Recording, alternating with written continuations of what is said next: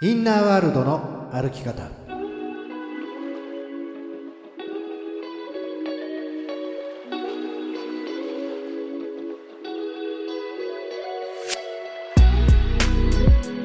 こんにちは吉田博親です。こんにちは飯島静香です。インナーワールドの歩き方。この番組は心理のプロとして活躍されている吉田博親トレーナーとリスナーの質問や相談に答えながら日々のちょっとした行動や考え方で気持ちが楽になったり行動が変わったり人生が楽しくなる潜在意識の扱い方を伝えていくそんな番組です。吉田トレーナー、えー、10月に入りました。はいそうですね。はい、うん、はい。今年も残すところあと3か月となります。3か月ですね。はい、はいもういろいろなんていうんですかね、はいはい、あのこのぐらいの時期になるとねこのスポーツもね、はい、外でやるものからこうだんだんこう内側とか、寒いこの季節のものにこう切り替わってきて僕はまあ結構ねそういうのも、楽しんで見ていて、まあ、好きな野球が終わってしまうとかね そういうのはちょっと残念なんですけどね。はい、うん。でもまた冬のスポーツは冬のスポーツで楽しみだなと思って見てますけどね。うんうんだんだんねあの涼しくなってきますし、うん、うん、10月はいろんなねイベントもありますので。そうだよね、うん、はい。なんかね、うん、はい。そんなところでですねあの今日は私が最近気になったことをトレーナーにですねちょっと私の気になったエネルギーのままに伝えていきたいという、はいはい、いいですか？あいいですね。はいはい。いいですか、ね、はい。そういうのすごく好きなのであ本当ですか？じゃあ今回は私のこの言いたいことがあるエネルギーのままに始めていきます。それでは、はい、インナーワールドの歩き方人生が楽しくなる扉を開けていきましょう。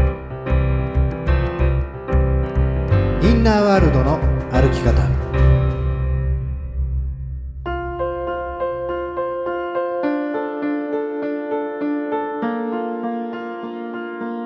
吉田トレーナー私が最近気になったことを伝えます、うんはいはい、あのですね岸田まああのインナーワールドはあ時事ネタも取り扱っていきたいというところで、はい、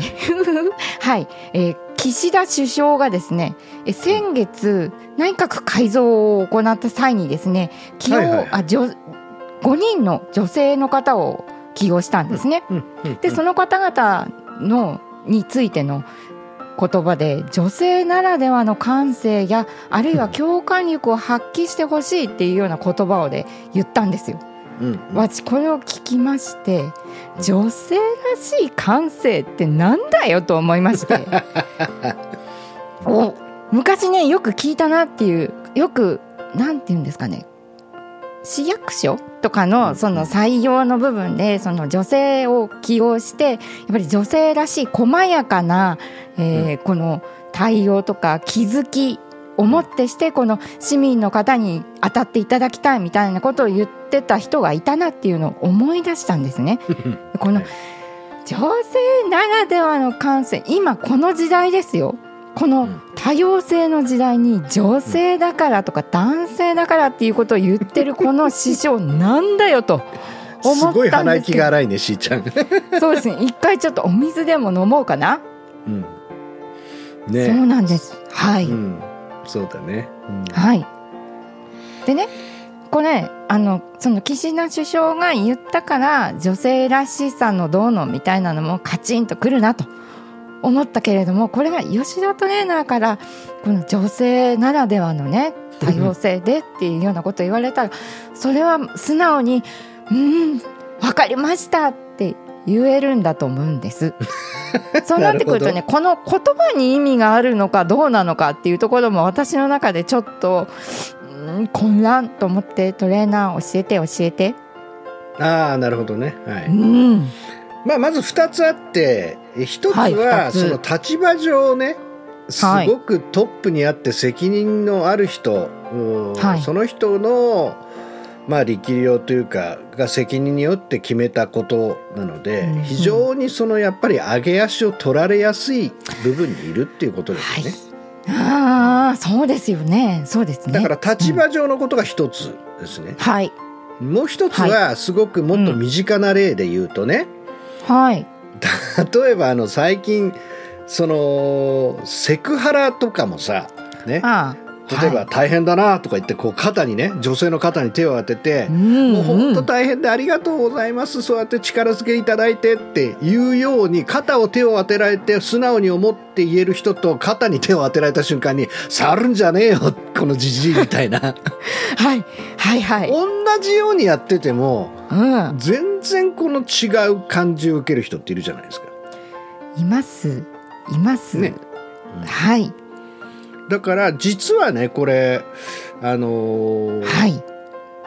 例えば別のちょっと言い方をすると、うん。昔の方が親が子供をボコボコぶん殴ってたり先生がボコボコぶん殴ってることは多かったわけですけど、うんうん、今そんなことやったらもう大問題になっちゃいますけどね。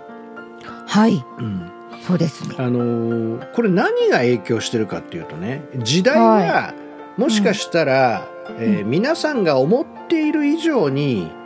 目に見えないものの影響力が増してるっていうふうにちょっと見てほしいんですよ。はい。目に見えないものの影響力が増している。うん。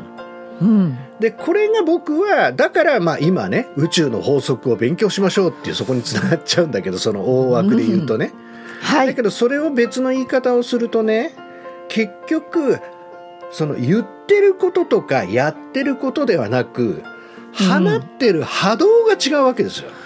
うん放ってる波動が違う。うん。うん。だからすごくクリーンな波動だったら別にその触られても何をしてもあるいは本当になんかすごく心から援助しようっていうような波動でやったらば、はい、そんなにおかしなことにはならない。よっぽどよっぽど相手の人がこの過敏でない限りね。はい。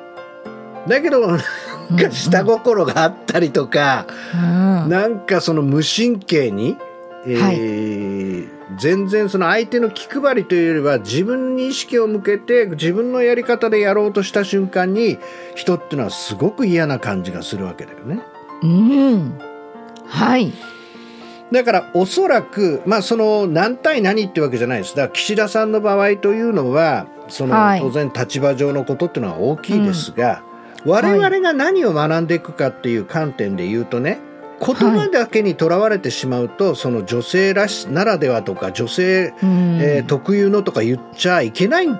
かと思うと言葉をまた自由に発することも大変になってきますよね。うんうん。はい、うん、だけどさっきしーちゃんが言ったように僕はすごく女性というものを尊敬していたり尊重していたりするっていうようなところから言えば、そんなに引っかからないっていうふうにもう言ってくれたけど、はい、僕もやっぱり立場が全然影響力があるような公的な場所に行ったら引っかかる人も出てくるかもしれないし、うん、あれなんだけれどもやっぱりそこに自分自身がどういう波動を放っていくかがすごく重要だっていうことじゃあその波動っていうのは何かというと言ってることと生きてることが一致してるかどうかってことなんだよね。うん。うん。そうですね。はい。だから岸田さんはやっぱり もしかしたら、はい、その、一生懸命頑張ってねなんかあの、うん、僕資料見たらさはい、まあ、その女性の閣僚が過去最多に並ぶ5人っていう一生懸命女性を配置したことと、うん、何度もこのインナーワールドの歩き方でもさあの、はい、扱ったけどさジェンダーギャップがやばいじゃん日本は。そうですよねいやりましたよねジェンダーギャップ。なんかね見たらね2023年ね、はい、146か国中の125位。もう下から数えた方が早いじゃないですかしかも特に政治の分野では138位だってすごい下じゃないですかいや146か国中の138位ってかなりやばいよね、はい、いや先進国でだだいぶ遅れに遅れを取っているってことですよね。どんだけやっぱりその、うん、まだそのギャップがあるかっていうことじゃないですか。うん、はい。だからまあそういうところもあってそれはね、うん、だから岸田さんだけが作ってるわけではなくてやっぱり我々一人一人のインナーワールドが現実化している部分もあると思うわけですよ。うんうんはい、でそれっていうのはね僕から言わせると結局戦後日本がねもう本当にゼロ、ね、うん、もう全く何にもない状態、はい、その状態からとにかくもう豊かになりたい、まあ、食べれるものを、うん、あのきちんと得られたり仕事があったりとか。えそしてまあその三種の神器ですよね。洗,、洗濯機カラーテレビねうんぬんかんぬんとか。そういうものが揃っていって、うんうん、ガーっていった時には物質的にとにかく豊かさを作んなきゃいけなかったわけですよね。うんうんはい。でそこではやっぱり役割分担が明確にあって男性が外に行って女性が家事をするっていうことがうまくいってたっていう時代があったわけです。はい、でそこから時代が変わりながらもまだまだ、うんどこかでねこれはうんネガティブに思ってる人と別にネガティブに思ってなくてもどっかで思い込みである人もああるのはどこかで男性の方がちゃんとしなきゃいけないとかね、はい、稼ぐのは男でなければいけないとかさ、うんうん、そういうことも思っている人もいるかもしれないし、はいうん、なんか、まあ、もう本当に古い人はあまだ男の方が女性より偉いと思ってる。そんなような人がいて俺の言うことをいいから聞けとかいうやつはもうとにかくさようならした方がいいですね。うん。ね、また逆に女性は女性でどっかで、まだ私はあの、ね、楽したいから男性の陰にとかとりあえず尽くしているからあの頑張ってみたいな男性時代にしてしまっているやり方がまだ続いている人もいなくないですかっていうことを言いたいわけですよ。はああトレーナーそれはこれはじゃあもう男性だけの問題じゃないし女性だけの問題でもないっていうことですね。だ僕はそのこのジェンダーギャップっていうのは、はい、日本が高度急成長した歪みだと思ってますよ僕。うん、歪み。うんうんうん。うんだからその分で、あのーはい、いろんなものが出ていて逆にでもね、うん、僕よく言いますけどもその曲線の法則で言うと、はい、ネガティブなことっていうことが起きてる時っていうのは次の何かの土台を作っている、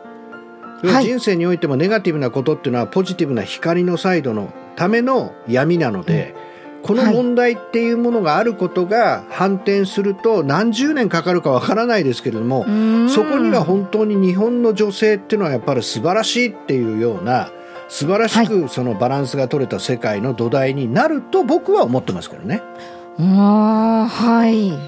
だからただ今という観点でそれを切って見ていくとはい、やっぱりその波動じゃねえかなっていう。すごくその岸田さんが本当に思っていることの波動が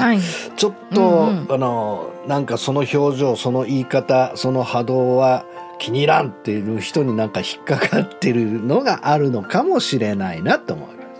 あそうなんそのその言葉だけの波動よりもその前からこう放たれている波動もこう追い風となって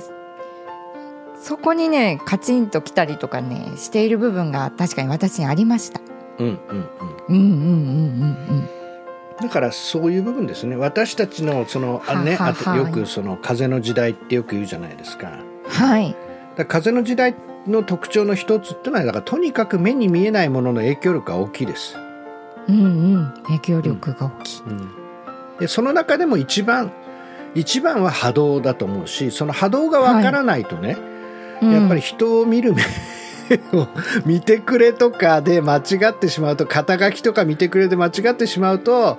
ちょっとね、はい、とんでもないことにあのなるっていう、うん、まあその要するにあのなんていうんですかいい例を見させてくれてるなって僕なんか思いますけどね。はあ。トレーナートレーナーあのもしよかったら教えてほしいことがあります。その波動を私が純粋に捉えるためにもし必要なポイントがあるとしたら私に何ができますか？いやいやいやそれはもうただあるがまま捉えられているっていうことですよ。はい、あああるがままを。でそれが人を見る目になるのでで結局ねあの、はい、誰も分かんないんですよ。誰もわからないんだけれども自分が自分の感じたことを信じるっていうふうになっていくと、はい、やっぱりこの人はなんかちょっと変だなとか、はい、なんか裏がありそうだなとか、うん、ちょっとうんっていうふうに、まあ、はい、感じるのももちろん自分なんですよ。ね、はいはい、でそれがあの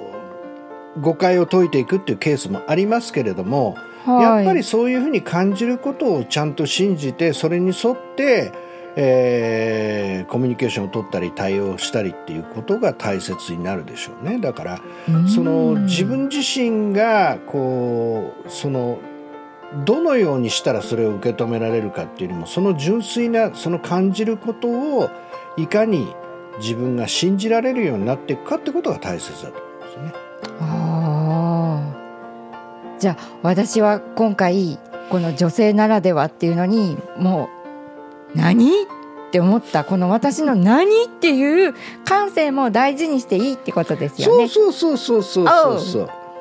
安心しました？ね、はい、うん、あのー、僕はよくね、えー、セミナーの中でも生まれてきて大きな3つのギフトがある。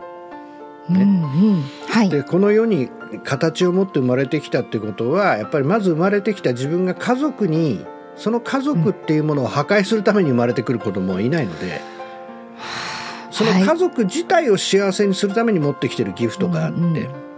もう一つはその自分のその今世のに自分自身が最高に命を輝かせて幸せになるために持ってきてるギフトがあって、もう一つはやっぱりこの世界の調和をもたらすために持ってきてるギフトがある。ね。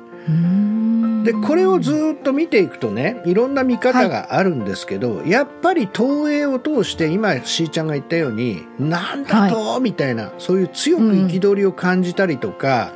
うん、そこに何とかしなしたいとか強く思うってことはやっぱりそのもちろんそのそう感じるのは私だから、うん。はい、自分の中に何かがあるってことですよね。うんうんはい、でそこに引っかかって引っかかってその自分の人生が問題化する場合もあるけれどもやっぱりそれを強い使命感としてそこに与えていく使命になっていったりビジョンになっていくっていうそういう人はすごく強い憤りであったりやっぱりそういう体験を持つものなのでね。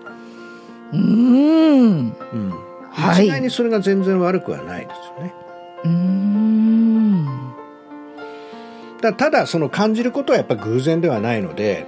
まあ、それをいかにこう、はい、自分がやっぱり結局は誰なのかっていうことを知っていくのが人生なのでね。うん、ああはいだからそういう形の中で言えば僕は何を感じてもいいっていうただそう感じる私はなぜそう感じるんだろうかっていうことを探求していけば探求していくほどおおやっぱり私はこうしたかったんだなとか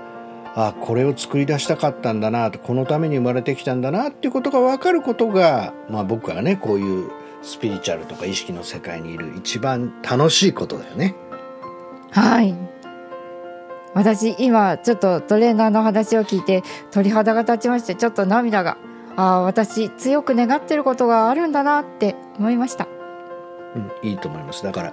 そのやっぱり、えー、感覚を大切にしてあげることですよ。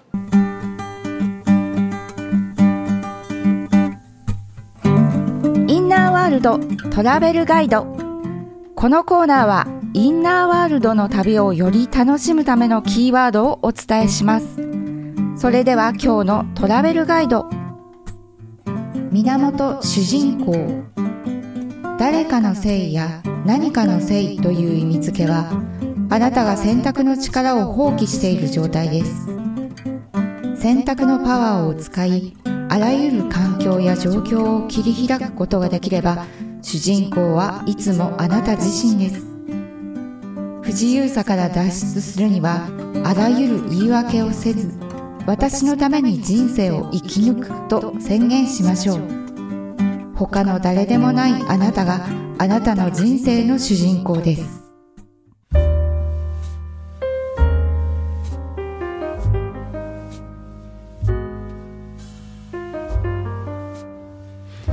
吉田トレーナーあの私もう一つ気になっていることがあります。はい、はい。うん、はい、10月になるとねいつも気になるんですけど渋谷ハロウィンでものすごい盛り上がるじゃないですか。はいはいはいはい。私あの東京に住んでた時も一回も行ったことはないんですけれど、うんうん、毎回あのニュースでねあれが報道されるのをあの楽しみにしているんです。でもね今年はね渋谷区長がねあのハロウィンの時は渋谷に来ないでくださいみたいなことをね、うん、言っていたニュースを見まして、うん、はあもうそういうやっぱり時代的にねああいう楽しいお祭りも規制がかかるのかななんて思ったんですけれどトレーナーはあのハロウィンなどどうですか？いかがお過ごしですか？ハロウィンね。はい、あのー、ねえー、っと、はい、僕はやっぱり似たような感じで言うとね、うん、はい、あの今回も阪神が優勝するにあたってうん、川に飛び込まさせないっていうね 警察がバリケードを張ってたわけよ。うんうんなんか見ましたよ。うん、なんかあれがあると阪神が優勝したなっていう僕はその川にさバーンってこう飛び込むっていうぐらいにこうね、はい、あの喜びを表現するのを見ると僕はああ今年は阪神が優勝したんだなってことを思えるんだけど。なんかそれがないとちょっと寂しいなっていうのとね、なんか同じような感じでやっぱりそのすごい盛り上がってる渋谷の街を見ると、ハロウィンだなっていう気があるっていうのはねあの、はい、あるけれどでも実際に、はい、実際に自分が渋谷の商店街とかあのいろいろそのね自治会とかいろんなことを見てたとしたら たまったものじゃないんだろうなっていう。そうです、ね、それはすごくわかるよね。ああそうですね道は塞がれるしゴミはものすごい出るだろうし。そうそうそうそう,、うんうんうん、だからもうそのことっていうのはよっぽど いろいろあって毎年、はい、大変なことになってるんだろうなっていうのはねその地元の人であったりその当事者じゃないとわからない部分があるので。えー、大変だろうなと思うけどす,、っごい引いた目で見ると寂しいなっていう、はい、そういう感じですよね。わかります。それです。ね。その場にいないからこうなんか辛い部分がね見えなくてねなんかわっしょいわっしょいみたいなところはこう見えてね楽しい気持ちになるんですけど。そうそうそう。だから、はい、やっぱり常に常にねこう私たちっていうのは、はい、その表現したい生き物なんですよ。うん。表現したい。うん、で表現によってまああの波動が生まれ、うん、ね、あの、生まれっていうのは正確ではないですけど要するに強まりっていう方が明確ですけど例えば SNS で自分がこう表現をすると、それに対してね、はい。まあいいねっていうことでフォロワーが増えたり逆に炎上したりっていうのもあるけれども、うん、やっぱり自分を表現するっていうのが今の時代の特徴じゃないですか。はい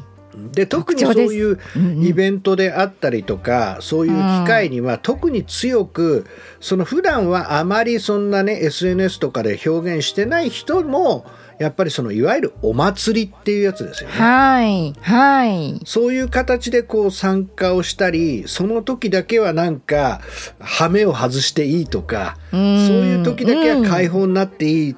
開放的になっていいとか、なんかそういうようなこの空気感、はい、それがやっぱりこう私たちにそのその時がやってきたよっていうようなお知らせとしてこうね、訪れることが自分の幸せ感にもつながってるんだよね。はい。はい。つながっている。うん、だそれを理論理屈で言えばね、うん、自分で作り出せることとか、はい、その創造性を生かしてやりましょうとかさまあ、そういう理屈も言えるけどやっぱりさ、うん、楽しいものは 楽しいからね。うん楽しい。見ててね楽しいですよ。うん、うんうん。うん。だからその集団としてそういうものを本当に興奮して楽しんでいるっていうものは、やっぱりすごくその僕はポジティブな波動になるので、あまりそれを規制して、その抑圧してやるよりはやらせてあげたいとは思うんだけど、はい、さっき言ったような、はい、当事者からしたらとんでもないぜっていう。そうですね。ことなんだろうなと思いますね。はいだから分かんないけど例えば今年渋谷が規制されたらねそれこそどっか別のところでそれこそねあの韓国の新大久保だっけ？なんとかの方に盛り上がるかもしれないし、はい、来年はそっちになっちゃうかもしれないしとかさ。はい、うん。またそういう動きはあるのかなとは思いますけどね。うんうん、ああそうですね。楽しむね気持ちはね持っていたいと思います。特にやっぱり若い者っていうかね自分がやっぱり若かった頃は、はい、うん、羽目を外すっていうね安全にね安全にこの羽目を外すっていう、はいうん、その今だったらねやっぱりあの、はい、僕もかなり危険な こととかいろんなことやってましたよ、特に運転っていう観点ではね。もう車を毎日のように運転して、もう毎日のようにね暴走行為に近い とは言いませんけど、今だったら多分捕まるだろうなっていうような運転とかスピードとかでねやってた時もありましたから、でもその時代はそれで、それが許されたしなんか若者のこの、フラストレーションをこうは、ね、発散するとか、なんかそれをみんなでこうやる。た時のこの羽目を外してみんなで羽目を外した時のあの超楽しさとかね。はい。それをひっくるめてこう青春みたいなのがあったって、すごいいい思い出です、ね、若かったなってやつですね、まあ、だからその、はい、僕はそのいろんな立場があるので、うん、みんな言ったらいいと思うし、まあ、その中でね、はい、あのまあ、ただ怪我人が出たりとか後に取り返しのつかないようなことにならなければ、まあそれはね、はい、あの僕はできる限りそういうものがいろんな形で表現された方がすごく抑圧されて抑圧されて凶悪な事件になったり変なね地震とか災害とか我々のその抑圧されたストレスとかっていうのは全部そういうものにも影響していますからそういうものになるよりはなんかそういう形で表面化して目に見えてる形でやってった方が僕は全然いいなっていう派ですけどね。はい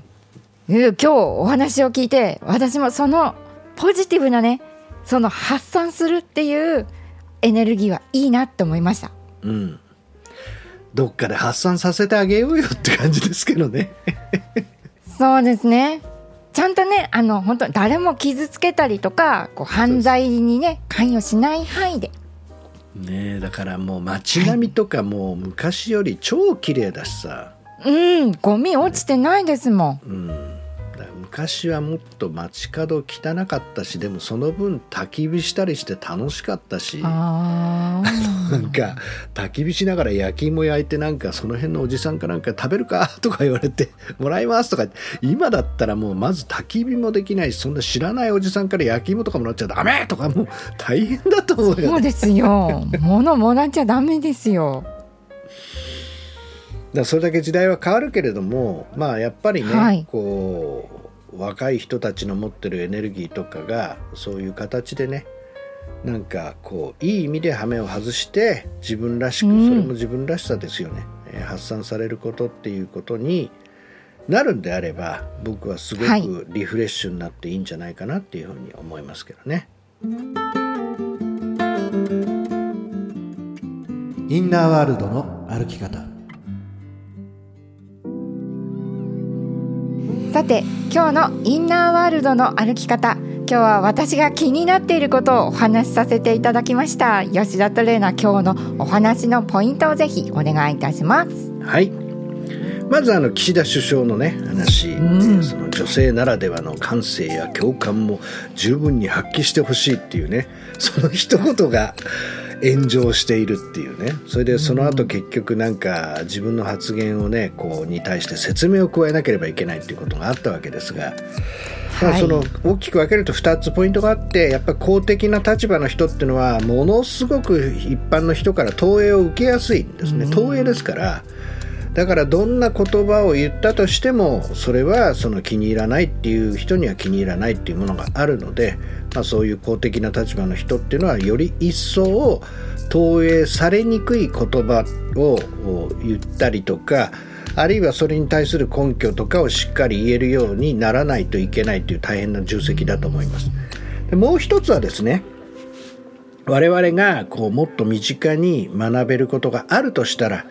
実は今の時代というのは非常に目に見えているものよりも目に見えていないものの影響というのがすごく大きくてそのすごく一つが波動だと。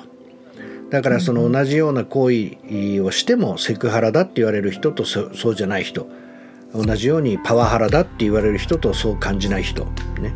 もうパワハラだっていうのかそれともいや厳しくチャレンジしてくれて本気で思ってくれてありがとうっていうのか、うん、同じ言葉でも全然捉えられ方が違うのはやっぱり放っている波動が影響を与えている。で波動が整っていくというかなんかっていうのは結局言っていることと生きていることが一致してる人っていうのは波動がすごく純粋で伝わりやすいし誤解も修正しやすいけれどもやっぱりここにギャップがあると感じる人はすごく感じていくっていうことなのでそこがまた分からないとすごく騙されやすい時代でもあるのでこの情報化時代は大切だなっていうねそんなお話をねしていきました。で後半はですねまあその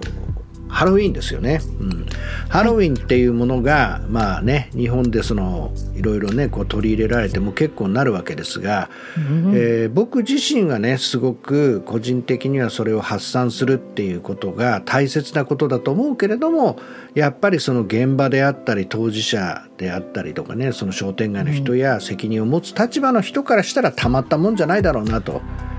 だからその辺の立場を発表するのは全然悪いことじゃなくて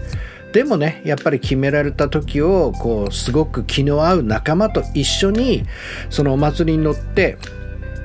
自分を発散しながら、まあ、物を壊したりとか何かを傷つけるとかいうことがない中でですね羽目を外して楽しむ一日にして、はい、そこでエネルギーが解放されることはあのすごくこうこの世界にとってね僕は逆にいいことじゃないかなって思いますよっていうそんなお話をさせていただきました。